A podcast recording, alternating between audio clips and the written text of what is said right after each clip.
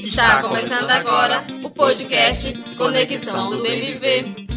Um podcast feito por nós, Juventude do Pai Lago Grande, para falar sobre o nosso povo, a nossa terra e a nossa resistência. O Pai Lago Grande vamos defender.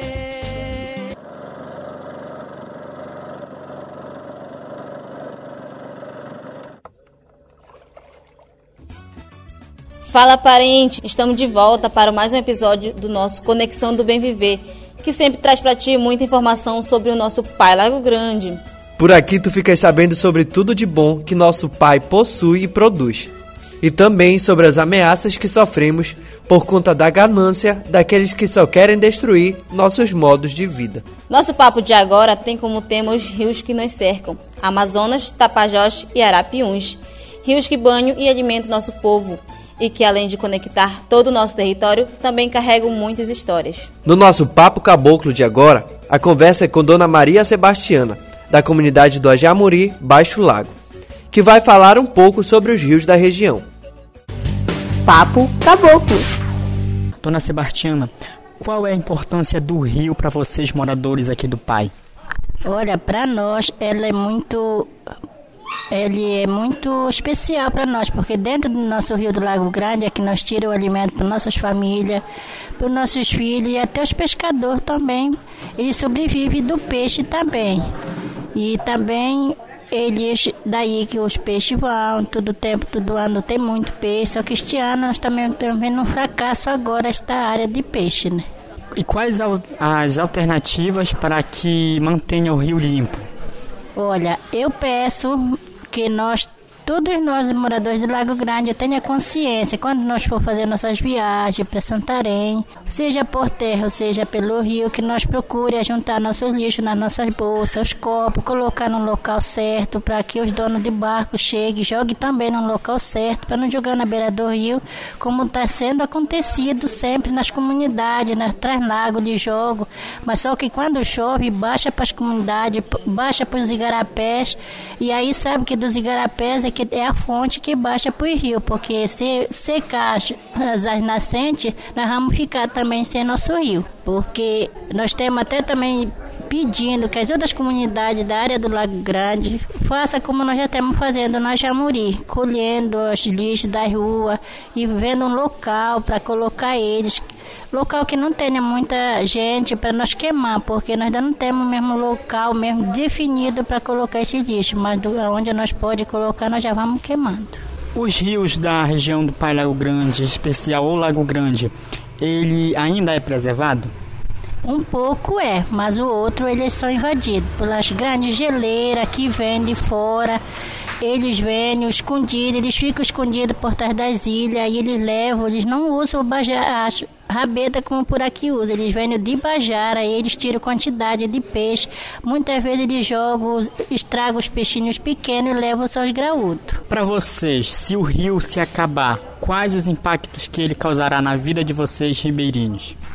Olha, se ele acabar, que nós sabemos que um dia se nós não cuidar dele, vai acabar. Eu já estou na minha terceira idade, eu não sei daqui mais um dia se eu vou viver ainda muito, mas eu penso nos meus netos, meus bisnetos, que eles vão morrer na miséria, porque não vai mais ter o peixe, não vai ter mais como eles beberem água, sobreviver de nada, porque sem o rio nós sabemos que a água é vida para nós. Nossos rios fazem parte de nossa riqueza, e apesar de ser essenciais para nossas vidas, ainda existem pessoas que não entendem isso e colocam em risco. Para falar sobre essas ameaças, vamos ouvir agora Maria de Jesus, da comunidade de Água Fria de Baixo, no nosso Vozes do Lago. Vozes do Lago. Bem, a nossa, a nossa fonte de água, né, que é Igarapés, ela tem uma nascente viva e linda. E a gente faz a preservação dela, não jogar lixo, né, às margens dela e também em alguns, alguns lugares onde ela passa, a gente não está deixando de matar. A gente está plantando outras plantas para que ela sempre fique viva. E então isso aí faz com que a comunidade ela viva num meio ambiente de, de saúde, nós zelando pelo, pelo bem-estar de todos. Bem, é, essa questão aí é, é é, os balneários né, que está acontecendo na nossa margem do, dentro dos igarapés. E os banhistas, tem uns que sabem o que é o direito né, de zelar, de, de preservar, e vem outros que não. Então está acontecendo que vem nos para o banho, né? E às vezes deixa até fralda descartável as mãos, é, garrafa PET né, de bebidas, saco plástico. Então essa questão aí são, são fatores que não vêm influ, influenciar a nossa preservação. Mas com isso a gente tem que trabalhar juntos para formar uma nova sociedade e criar uma, uma uma ordem né, para que a gente fique preservando nossas fontes de água. Égua, parentes, ouviram só que força que tem nossos rios? Essas águas sagradas nos trazem sustento, abrigam nossos encantados e ainda nos deixam de boa depois de um banho para tirar o azedo desse sol quente. Mas ainda assim tem caboclo panema que tenta destruir. Mas a gente não vai deixar, não é mesmo?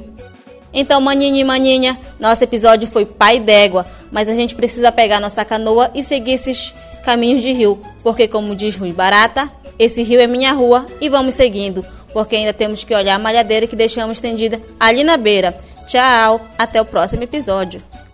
Da semente nasceu a floresta, com fartura pra gente viver.